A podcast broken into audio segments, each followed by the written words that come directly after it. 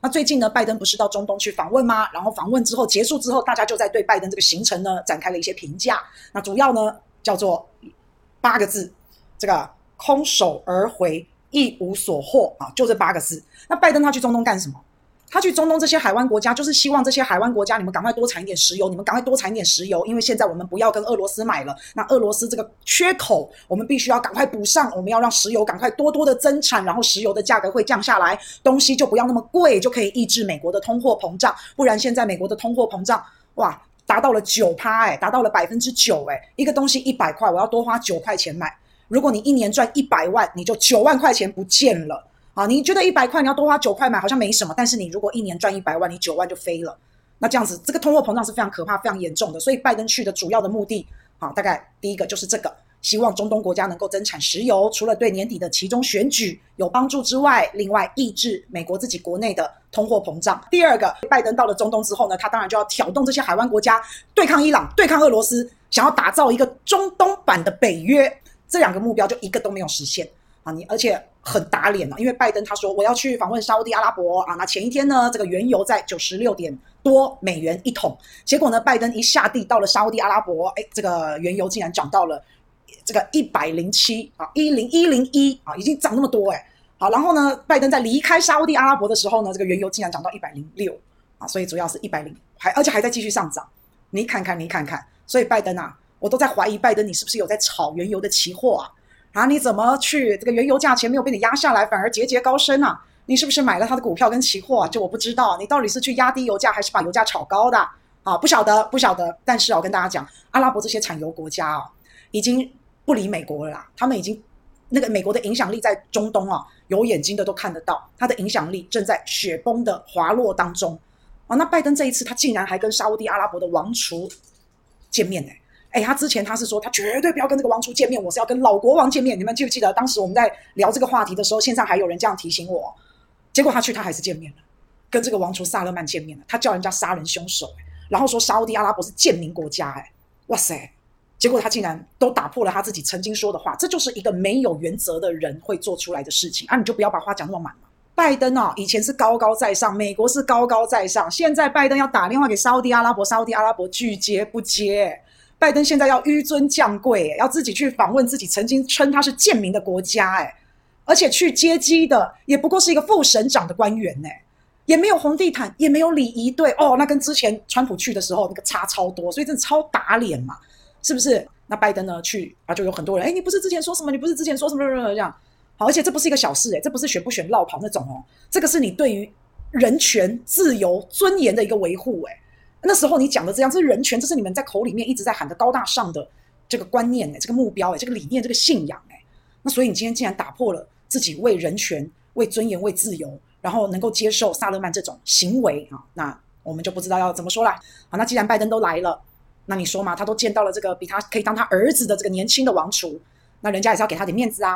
啊，那沙乌地阿拉伯就跟拜登讲说啊，我一天只能产一千三百万桶。我之后呢，我真的没有能力，我紧价不花抖啦。好，那原本呢，现在沙乌地阿拉伯的石油的产量大概是一千两百万桶。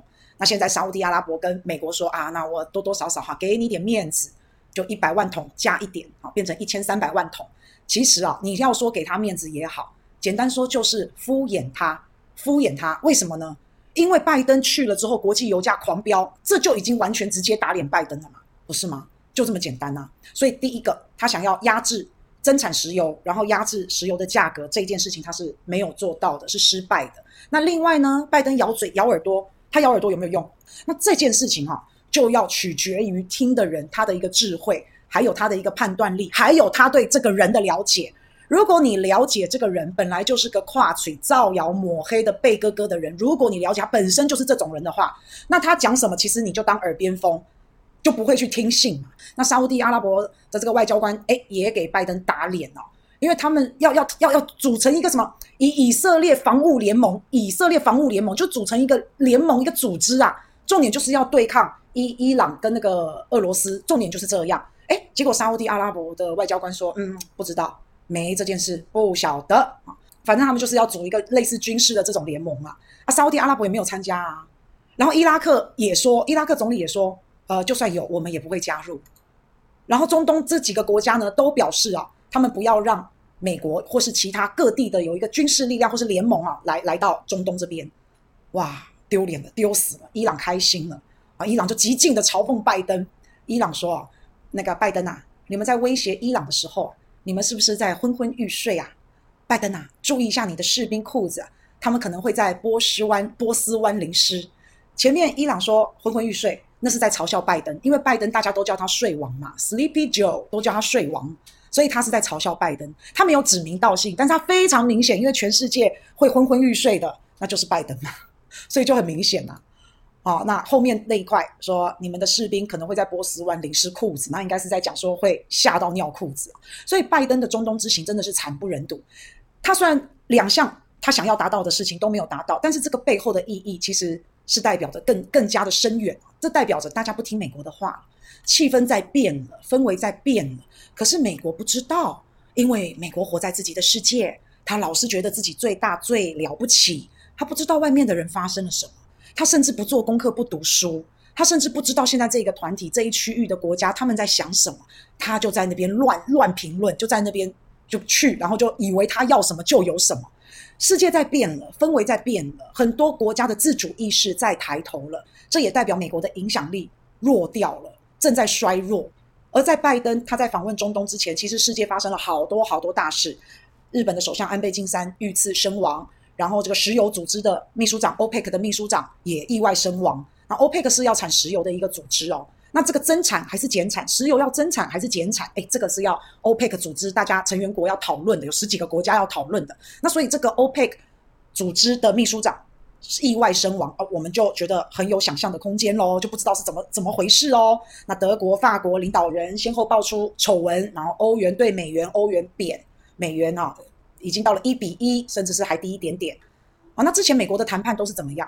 之前美国谈判都有一个 SOP，他在谈之前他一定要打你。